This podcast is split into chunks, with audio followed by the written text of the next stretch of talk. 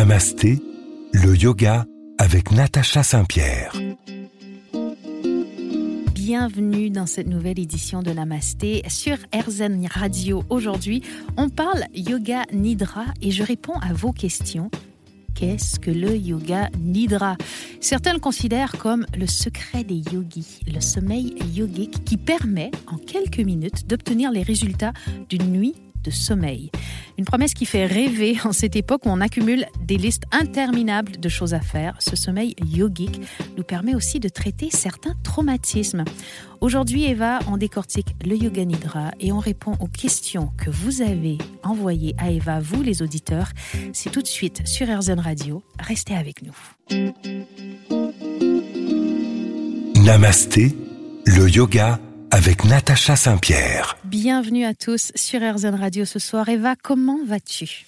Je vais hyper bien. J'ai dormi 4 heures et du coup, je suis mais complètement requinquée. Alors, comme j'ai parlé à Eva hier soir et je savais qu'elle allait peu dormir, je lui ai, pas comme d'habitude, envoyé euh, toutes les grandes lignes de l'émission en amont. Je lui ai envoyé cet après-midi, quelques heures avant qu'on se retrouve en onde, pour qu'elle n'ait volontairement pas le temps d'étudier et de travailler sur cette émission du Yoga Nidra pour avoir ses réactions à elle, Complètement. qui a une petite tendance à aimer dormir, mais à pas réussir toujours à dormir suffisamment. Vous m'avez bien, tu m'as bien cerné quand même. Hein. Hein, tu- vous avez envie de me Hein vous envie voyez de vous voyez quand vous me cernez à ce point.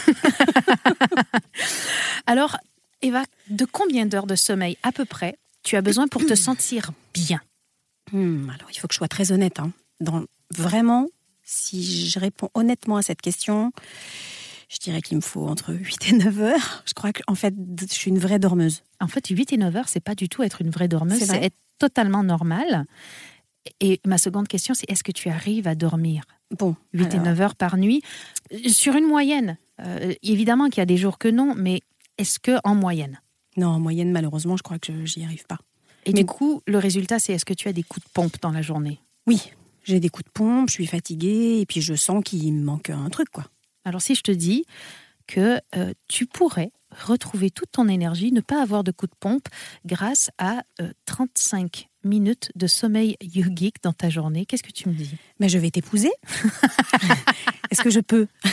Alors, que du coup, on peut Oui, dans le monde d'aujourd'hui, on peut s'épouser Ah, c'est si vrai, on veut. C'est vrai. Bah écoutez, du coup, je, je- bah, je vais t'épouser, Natacha. Alors, j'en reviens pas parce que vraiment, ces informations te fascinent tellement que tu me vous vois. C'est vrai. Je deviens tu- une personne importante à tes Bah yeux, là, non, soudainement. Non, mais tu l'es déjà. Mais euh, non, mais c'est-à-dire que c'est magique. Enfin, si vraiment euh, tu me donnes une astuce, je, je suis preneuse.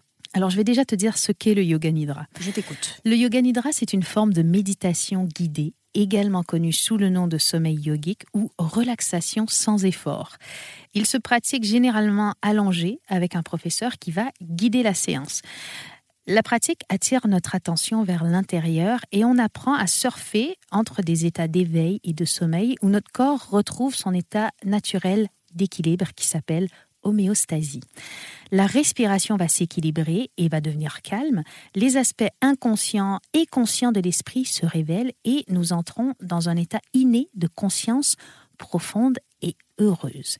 Et pendant que nous nous reposons dans cet état, on peut tourner notre attention facilement et sans effort vers la nature même de la conscience. On commence à expérimenter les caractéristiques plus profondes des enseignements yogiques qu'on considère peut-être euh, auparavant comme intangibles, comme euh, ressentir notre intégrité interconnectée et prendre conscience de notre vraie nature unifiée, expansive, inclusive et profondément reposante. Je fais cette phrase et je sais en la faisant qu'elle est longue, qu'elle est complexe et qu'elle peut apporter beaucoup de questions. On va répondre à tout ça dans l'émission.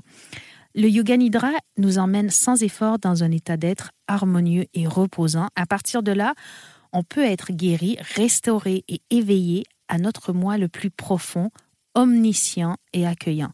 C'est une pratique sublime qui gagne en popularité évidemment dans le monde entier et les recherches en cours continuent de prouver son efficacité. Donc il y a différents types de Yoga Nidra. Vous avez peut-être pratiqué certaines versions de Yoga Nidra, vous, à la maison. Aujourd'hui, je vais vous parler de celui selon Swami Rama, tel que moi je l'ai étudié, avec Rolf Sovik. Afin de démontrer l'extrême contrôle qu'il avait sur son corps, petite anecdote, Swami Rama, dans une étude qui a été conduite au Kansas, a réussi à arrêter son propre cœur de battre pendant 17 secondes. Oui, là, je, excuse-moi, mais il faut que tu développes encore un tout petit peu. Il a vraiment, en, se, en méditant, enfin en se concentrant, il a arrêté son cœur. Oui. Et euh, vous avez peut-être vu dans certaines émissions des gens qui vont se faire euh, opérer en état d'hypnose, mhm. qui vont ne pas avoir besoin euh, de d'anesthésie, de tout ça. En fait, on va se rapprocher de ça. Et en fait, ce qui change dans ces états-là, c'est les ondes de notre cerveau. Pas les zones, les ondes. Les ondes. Oui, je zézette, je zozote, oh, ça peut porter à confusion. Alors, il y a quatre types d'ondes, bêta, alpha, theta et delta. Et on va étudier tout ça tout au long de cette émission. Restez avec nous sur RZN Radio. Namasté, le yoga avec Natacha Saint-Pierre. Toujours sur RZN Radio. Euh, dans Namasté aujourd'hui, on parle de yoga nidra et à la toute fin de l'émission, on répondra à vos questions. Mais tout d'abord, le yoga nidra. C'est le sommeil en pleine conscience. Il a gagné en popularité rapidement puisqu'il a été utilisé pour traiter en premier lieu en Occident les vétérans de guerre souffrant de syndrome post-traumatique, entre autres. Et on a démontré que la pratique du yoga nidra peut améliorer la mémoire et la santé en général. Dans les expériences faites en biofeedback euh, à la Menninger Foundation, Swami Rama produit en état de yoga nidra des ondes delta pendant 25 minutes. Les ondes delta sont celles que nous produisons dans la phase de sommeil profond. On va élaborer sur ces, zones-là et sur ce qu'est le biofeedback. Le biofeedback, c'est, vous savez, euh, toutes ces électrodes qu'on va mettre sur le crâne de quelqu'un qui va mesurer euh, l'électricité, euh, l'électromagnétisme de votre cerveau, son activité, pour savoir dans quelle phase euh, votre cerveau est, à, quel niveau de conscience il travaille. Euh, les ondes alpha, euh, c'est les ondes où on n'est pas encore endormi, mais on se prépare à s'endormir. Et là, on est à 8-12 cycles par seconde. Elle présente un état de conscience en alerte, mais passif, calme. Il faut savoir que 90% des gens, au moment où on leur demande de fermer les yeux, de respirer calmement, peuvent produire des ondes alpha. Les ondes bêta, qui sont celles de, de la grande concentration, euh, sont celles qu'on va observer si, par exemple, on fait des, des, calculs mathématiques, si on se concentre en lisant quelque chose qu'on veut vraiment apprendre, si on fait un effort de concentration, on va produire ces ondes bêta. Et si on s'éloigne du stress, qu'on repose notre cerveau, on produira des ondes alpha qui sont plus relaxantes, qui sont plus proches de l'intégration. Des maîtres de yoga et de la méditation peuvent maîtriser leur état et produire des ondes θ et delta. Les ondes θ, c'est 4 à 7 cycles par seconde en général. Ça apparaît quand une personne s'endort. Et les ondes delta, c'est une, un cycle par seconde et ça apparaît dans la phase de sommeil profond. On sait que le corps se régénère beaucoup dans cette phase de sommeil profond. Swami, lui, va produire pendant 25 minutes des ondes delta. Il semble endormi. Il va même ronfler un tout petit peu, mais après, euh, il va être capable de répéter tout ce qui s'est passé dans la pièce à ce moment-là. Pourquoi vouloir produire ces ondes-là? En fait, le but de tout ça, c'est d'apprendre le fonctionnement de notre cerveau. En état euh, de θ, on devient conscient de nombreuses pensées qui, normalement, euh, on ne voit pas. Euh, dans cet état, on peut réparer certains traumatismes en donnant au corps certaines informations sous forme d'images. Alors, c'est quoi les informations sous forme d'images? C'est si, par exemple, j'ai de la fièvre et que j'arrive à ressentir euh, la chaleur de mon corps, plutôt que de me dire, bon, il faut que j'arrête d'avoir chaud, ça va être de m'imaginer euh, dans une eau calme et rafraîchissante. Et là, je vais tout doucement envoyer une information à mon corps qui va l'interpréter et qui va faire diminuer la température. On peut donc guider notre corps et notre inconscient pour apprendre, pour notre santé et pour notre progression euh, spirituelle. Les ondes bêta sont celles du stress. Je fais un petit résumé. Les ondes alpha sont celles de quand on est relaxé. Theta, c'est juste avant le sommeil profond. Euh, vous savez, parfois, quand on, on commence un rêve et on sait qu'on est en train de rêver, mais on peut un tout petit peu contrôler notre rêve. Alors là, on est dans des ondes θ et les ondes delta sont donc le sommeil profond. Alpha avec delta, c'est ce qu'on veut provoquer dans le yoga nidra. C'est rester conscient, mais avoir une activité cérébrale très ralentie. On veut pouvoir se rendre à delta, mais sans s'endormir, en restant alerte. Et tout ça, ça semble évidemment très simple, mais c'est très complexe. Moi, j'avais une question. Oui. Tout de suite qui me vient.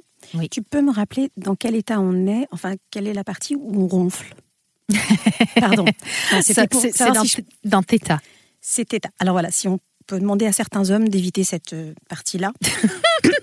Pardon. Alors- aux certaines femmes. Non, je plaisante. Non, non, Si c'était vous- pour, euh, par contre, pour si-. Si, vous regardez, euh, vous trouverez sur Internet le cycle du sommeil et on va avoir une espèce de vague où on va traverser toutes ces phases, bêta, alpha, theta, delta. Et ce sont des cycles qui vont se reproduire tout au long de la nuit. Notre but, c'est d'avoir le maximum de delta dans notre nuit. Et si on se réveille, ben, on va recommencer à, À chaque fois, tous ces bêta, cycles. alpha. Exactement. On continue de parler Yoga Nidra dans quelques instants sur RZN Radio. Restez avec nous. Namasté, le yoga avec Natacha Saint-Pierre. Sur RZN Radio aujourd'hui, si vous nous rejoignez, on parle du yoga nidra, le yoga du sommeil. Alors d'où nous vient le yoga nidra? Vous me demanderez, Eva. Oui, d'où vient-il? Le yoga nidra, il a ses racines dans une philosophie appelée Sankhya qui a été écrite pour la première fois vers 700 avant Jésus-Christ.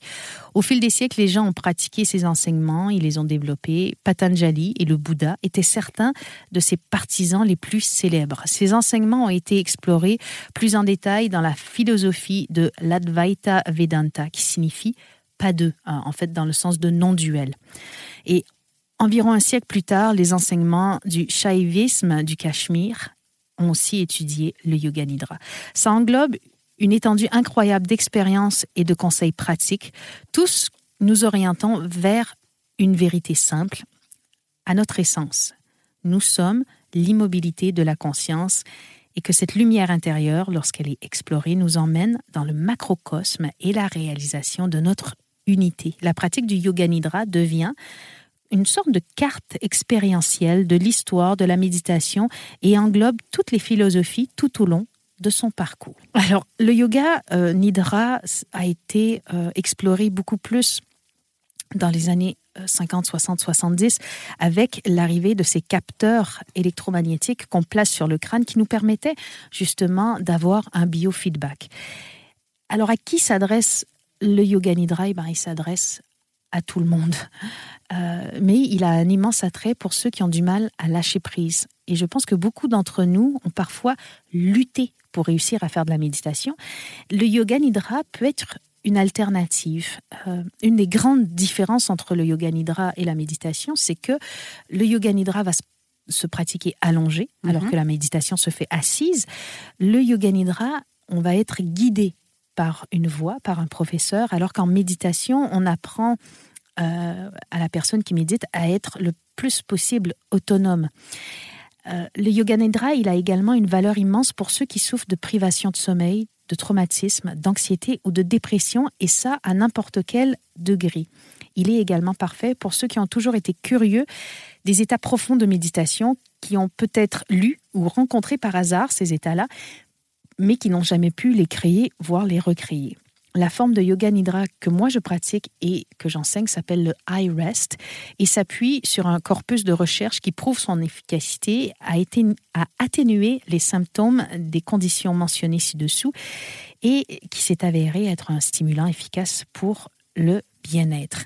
Et là, je voudrais vous parler d'un livre qui s'appelle Le corps n'oublie rien, qui a été écrit par Bessel van der Kolk, qui est un médecin qui a été celui qui a le premier euh, fait le diagnostic de euh, stress post-traumatique. Avant lui, on ne savait pas expliquer ça. Et il nous explique à travers cet ouvrage que le stress post-traumatique ne s'applique pas qu'aux euh, vétérans qui reviennent de guerre. Mais peut, peut arriver à n'importe qui qui vit quelque chose de traumatisant. Et dans son livre, il nous parle d'une étude qu'il a fait sur deux femmes euh, qui avaient vécu des expériences assez similaires, c'est-à-dire un accident de voiture dans lequel elles conduisaient et leur enfant est décédé.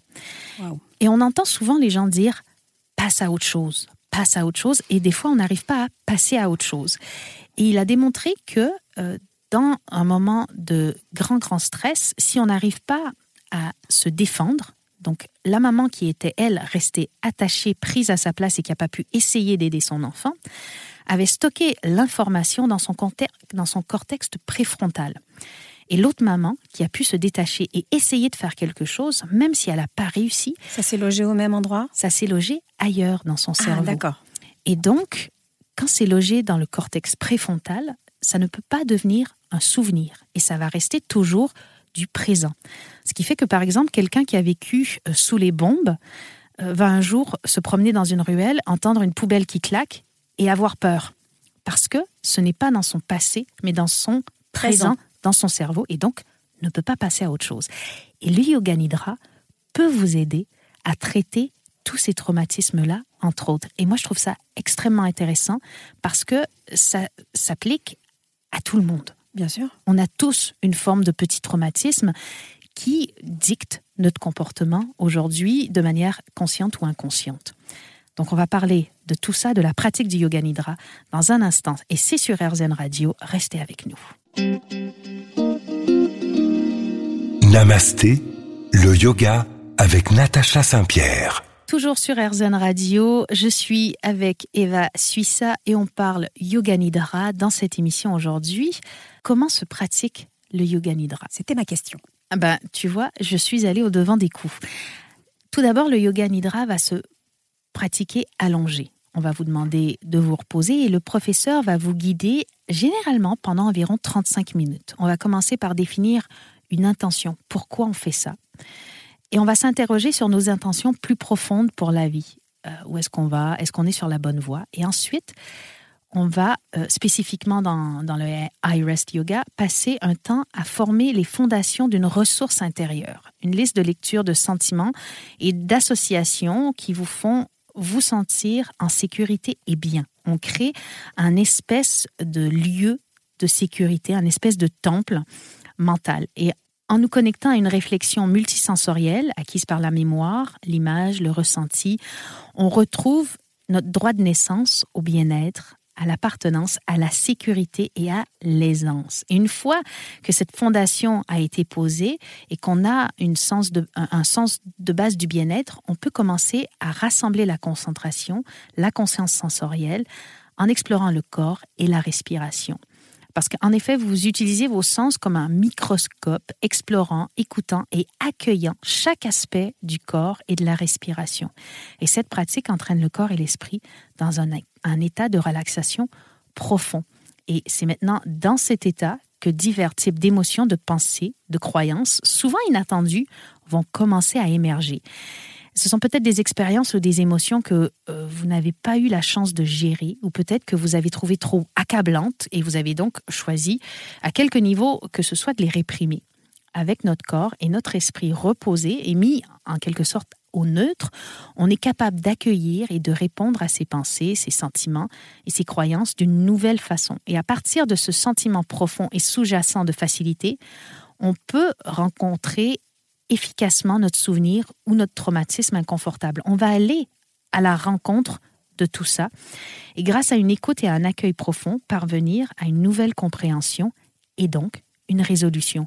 On peut utiliser des techniques yogiques classiques de réflexion sur les contraires ou ressentir notre vraie nature sous-jacente, pardon, de conscience ouverte et spacieuse pour nous aider à faire confiance et à approfondir notre expérience. Une fois que l'esprit et les émotions ont été vraiment vues, entendues, accueillies, connectées, ils deviennent eux aussi de plus en plus subtils et ça donne lieu à la phase finale de la pratique, c'est l'exploration de la conscience. Savez-vous qui vous êtes? Êtes-vous conscient de votre vraie nature? Savez-vous ce que c'est que d'être sensible? Bah, Le yoga nidra nous nous permet de plonger et de reconnaître notre soi avec un grand S, en tant que conscience ouverte, expansive et illimitée. C'est la libération ultime, la plus haute, euh, c'est la réalisation à laquelle on rêve tous d'arriver. Et euh, si vous avez envie d'expérimenter tout ça, sachez que vous, oui, vous, vous, pouvez retrouver une séance de yoga nidra que j'ai fait pour AirZen Radio. Euh, il vous suffit d'aller sur le site, sur le blog, sur le podcast et vous avez une séance de 20 minutes pour découvrir le yoga nidra dans son ensemble. Bon, bah, du coup, je vais vous laisser parce qu'il faut que j'aille pratiquer. Alors, juste avant, on a une émission ah, à terminer. Bon, bah, je vais rester en conscience alors. Et donc, le yoga nidra va vous aider à affronter différentes petites choses guidées par un professeur, voire à vous reposer. Alors je vous donne un truc parce que le mieux c'est de rester réveillé quand on fait un yoga nidra et on peut avoir tendance à se laisser aller et à arriver à des ondes delta, theta euh, et, et avoir envie. theta on évite, on, on va directement euh, à delta. À delta et on va avoir envie de s'endormir. Et pour éviter de s'endormir, on peut, euh, quand on est allongé sur le dos, juste lever notre avant-bras. Et si on s'endort, il va lâcher et donc ça va faire boum et ça va nous réveiller. On peut aussi se dire que euh, on est tellement fatigué euh, si au bout de plusieurs plusieurs tentatives vous vous endormez toujours, ben, en fait vous avez besoin de dormir. Donc vous savez quoi? Dormez. Dormez et vous reviendrez un peu plus tard à ce travail-là. Mais une petite séance de yoga nidra dans une journée très chargée, euh, qui la couperait en deux par exemple, peut vous rendre très efficace et très énergétique tout au long de votre journée. C'est mon secret. On va rester sur RZN Radio et dans quelques instants, Eva, je pense que tu as des questions que les auditeurs nous ont posées et je vais essayer de répondre à tout ça. C'est sur RZN Radio, restez là. Namasté, le yoga avec Natacha Saint-Pierre. Toujours sur RZN Radio. Si vous nous rejoignez à l'instant, on vient de parler du yoga nidra. Peut-être on en reparlera dans les questions qui vont suivre. Mais là, on va entrer dans une nouvelle étape de notre émission aujourd'hui, ce sont vos questions, celles que vous vous posez en écoutant cette émission ou celles que vous vous êtes posées depuis un petit moment déjà. Vous les avez envoyées à moi, à Eva. Eva a fait le tour de tout ça. Elle a fait le tour de la question. Complètement. Et elle a choisi quelques questions qu'elle va me poser et je vais tenter d'y répondre de mon mieux. Attention, c'est ton défi. et si tu acceptes justement le défi de Thérèse, qui a une question pour toi, Natacha. Donc, comment garder confiance en soi et envers notre environnement malgré les épreuves du quotidien, petites ou grandes, qui nous déstabilisent à l'improviste? Alors je vais me tourner vers Patanjali pour répondre à cette question. Où est-il? Il n'est pas dans ce studio, mais il est toujours un peu avec moi puisque j'adore étudier, réétudier les Yoga Sutras selon Patanjali. Et ce qu'il nous enseigne, ce qu'il essaie de nous enseigner, c'est d'être présent dans le moment. Et en général, quand on a peur, quand on manque de confiance en soi, euh, quand on est déstabilisé par tout ça, c'est parce qu'on se projette dans le mmh. futur ou parce qu'on pense à notre pensée, euh, à, notre passé, pardon, et à ce qu'on a déjà vécu, et on se dit est-ce que là je vais reproduire, revivre et tout. Et donc, ce que je peux vous dire, c'est quand vous êtes déstabilisé, comme ça, d'un coup d'un seul, vous êtes dans le moment présent et paf, vous êtes déstabilisé. Revenez à votre respiration. C'est quand même la base de tout. Il y a certaines études qui ont été faites où on nous montrait que la première chose qui change quand on vit une émotion, c'est notre respiration. Quand mhm. on a peur, on va avoir une respiration courte. Ah non, enfin oui, courte, et, saccadée. Et, euh, quand on est bien, on a une respiration basse, profonde, lente, pleine. Et donc, des chercheurs se sont demandé si les émotions influencent notre respiration, est-ce que notre respiration peut influencer nos émotions? Et en fait, oui. Si vous êtes dans un moment de grand stress et que vous prenez le temps, par exemple, de faire la respiration carrée, celle où on va inspirer en comptant jusqu'à 4, bloquer la respiration à l'intérieur, on compte jusqu'à 4, expirer en comptant jusqu'à 4, on bloque sans air à l'intérieur et on compte jusqu'à 4, et on recommence. Vous pouvez faire 4 pour commencer, après jusqu'à 6, jusqu'à 10, selon votre niveau de pratique et votre envie. Et cette respiration carrée, pratiquée pendant à peine 3 minutes, peut vous aider à revenir vraiment dans le calme et après à pouvoir réagir à ce qui vous a déstabilisé de manière plus réfléchie. Et pour tout le reste, les épreuves du quotidien, petites ou grandes, la confiance en soi, eh ben, restez ancré dans le moment présent. Oui. J'espère que Thérèse sera heureuse d'entendre cette réponse. J'ai d'autres questions, toujours de cette même personne. L'état de yoga est-il un état idéal? Alors l'état de enfin est-il idéal Oui, est-il un idéal? Voilà, l'état de yoga, c'est un état euh, qui se rapproche, j'ai envie de dire, de la félicité. C'est un état où, tout est parfait, la... la plénitude. La plénitude, c'est un état qu'on peut expérimenter au quotidien si on est euh, très ancré, si on, a une vraie pratique de yoga, qui est formidable, mais qui ne peut pas être un mode de vie à moins qu'on décide de devenir un renonçant, un moine, un yogi, un yogi qui va euh, vivre dans une grotte. Euh, on ne peut pas être toujours dans cet état de yoga parce qu'on a une vie, une famille, des responsabilités et qu'il faut de temps en temps avoir des états d'alerte plus bassement terrestre. Voilà. D'accord. Eh bien, j'ai encore une question. Oui. En tant que prof de yoga, comment je vis la critique, la remise en question liée au Covid, aux appréciations individuelles et aux rencontres? Alors la critique, hum. c'est toujours un sujet délicat. Chacun la vit avec sa propre sensibilité. Mais je pense que la manière la plus efficace de vivre la critique, c'est euh, de se poser cette question-ci. Moi, je pense souvent à un professeur qui avait, dans une classe, pris un billet de 20 euros et qui a demandé aux élèves qui veut le billet de 20 euros? Tout le monde a levé la main.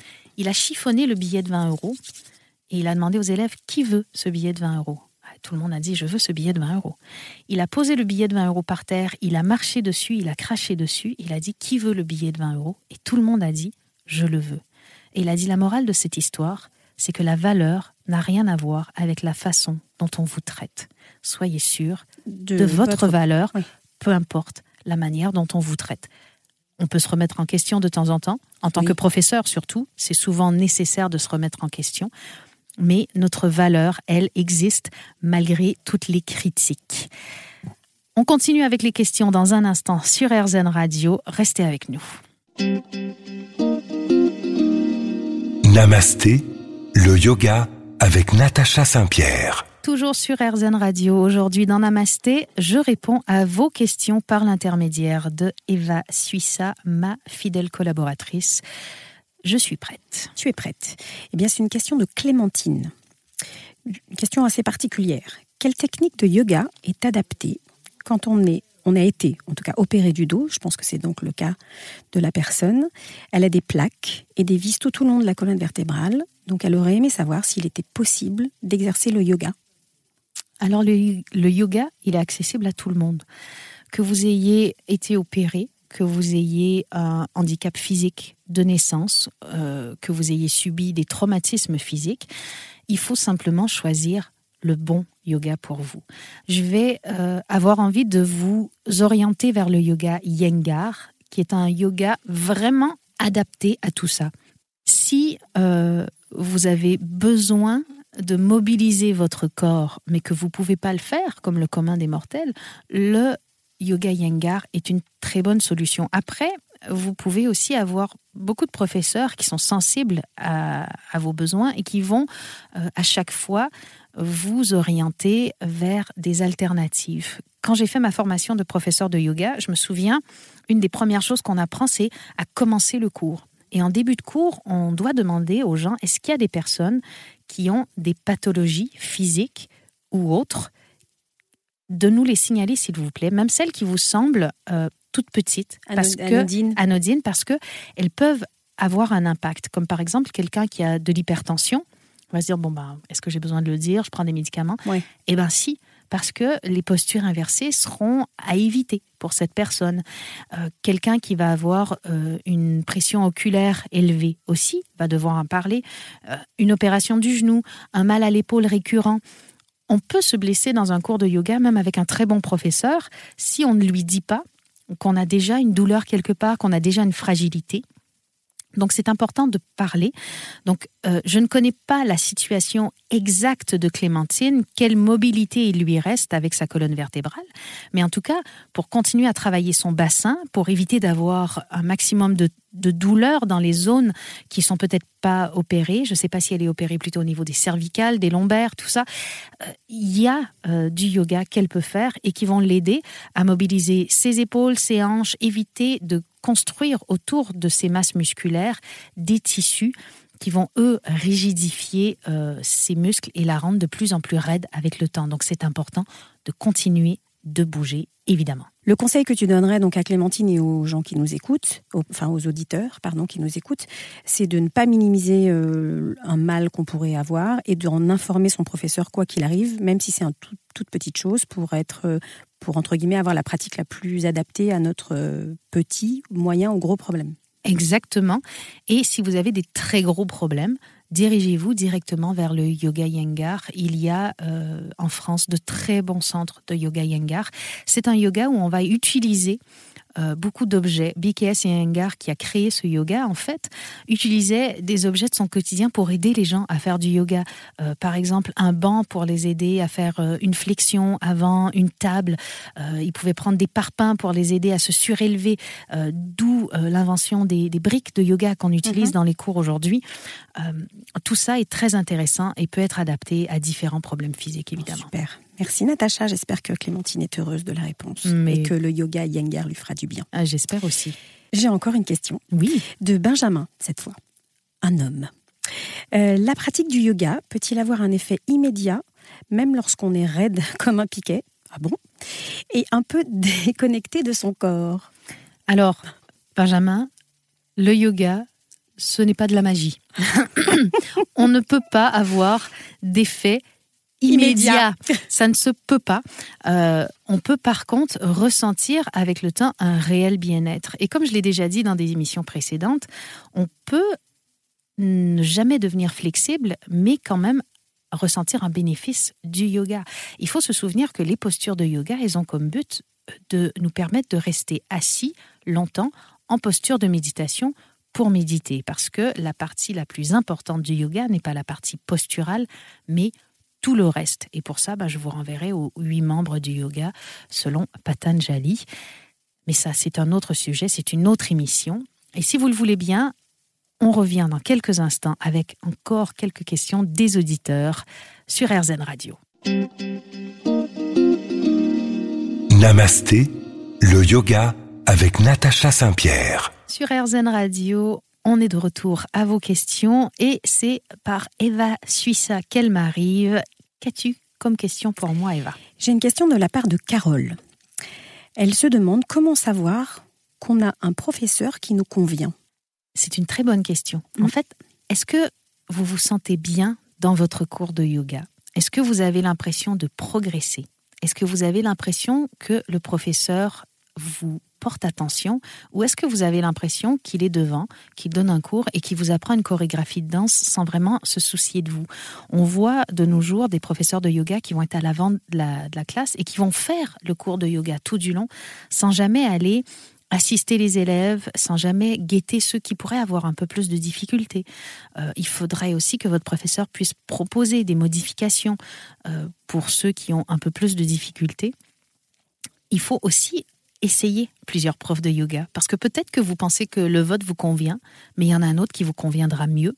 Et peut-être aussi qu'en allant voir d'autres profs de yoga, vous allez vous dire, en fait, vraiment, j'ai une perle avec mon professeur de yoga et, et, je dois rester là.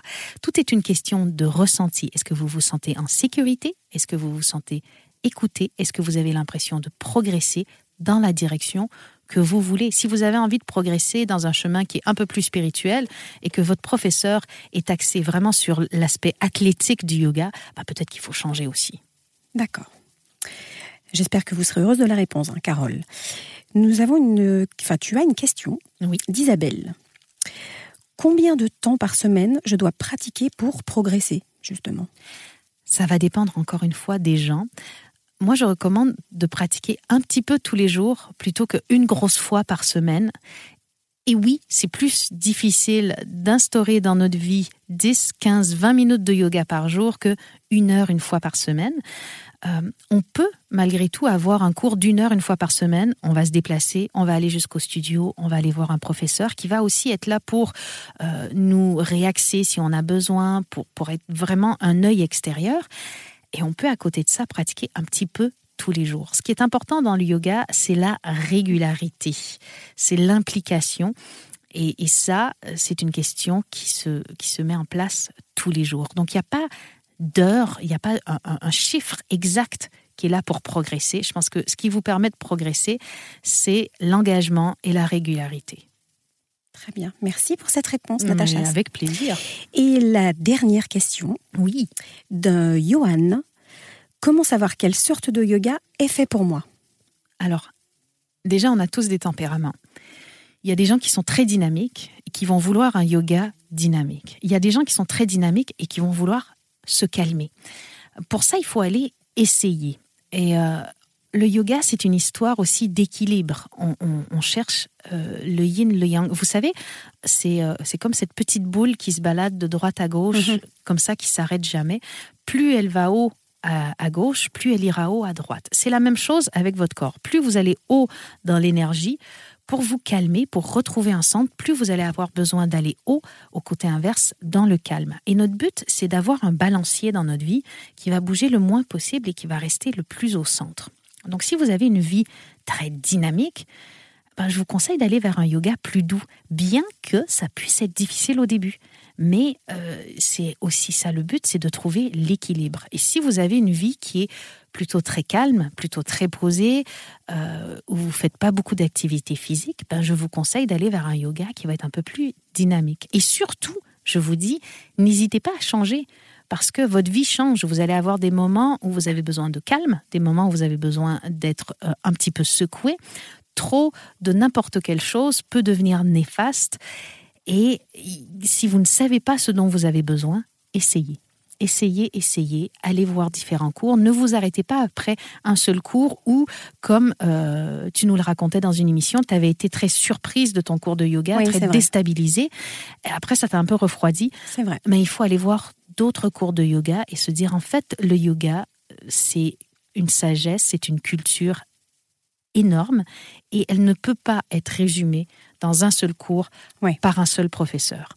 Alors, n'écoutez pas que ce que je vous dis sur RZN Radio. N'hésitez pas à aller chercher sur Internet, à aller voir ailleurs bien que ce soit extrêmement intéressant. Et j'ai une dernière question d'Eva. Ah oui, c'est moi. Ah bah oui, c'est vrai, c'est complètement moi. Euh, je voudrais qu'on reparle du un, un, instant, un court instant du yoga nidra. Oui. Comment je trouve la personne pour m'aider justement à pratiquer? Alors, vous pouvez trouver sur YouTube, sur Internet, euh, beaucoup, beaucoup de séances de yoga nidra. Vous pouvez aussi trouver euh, des, écoles qui vont euh, proposer des cours de yoga nidra un peu partout en France. Il suffit d'aller voir sur les réseaux sociaux, vous allez très vite trouver ça. Et sur le blog donc dont tu parlais, sur le blog d'Erzen Sur le blog d'Erzen Radio, euh, moi je vous propose une séance de yoga nidra qui peut déjà en tout cas euh, vous faire voir si vous aimez euh, le yoga nidra. Donc si on ça a vous ta parle voix, on a ta voix et on l'a. Exactement, je guide une séance de yoga nidra. Euh, vous allez sur le podcast et c'est une séance de 20 minutes Super. de yoga nidra. N'hésitez pas à aller découvrir tout ça. Merci pour toutes ces infos, Natacha. Mais merci à toi, Eva, d'avoir été avec moi pour cette émission. Je vous dis à la semaine prochaine. Je vous souhaite un très beau week-end sur les ondes d'Airzen Radio, évidemment.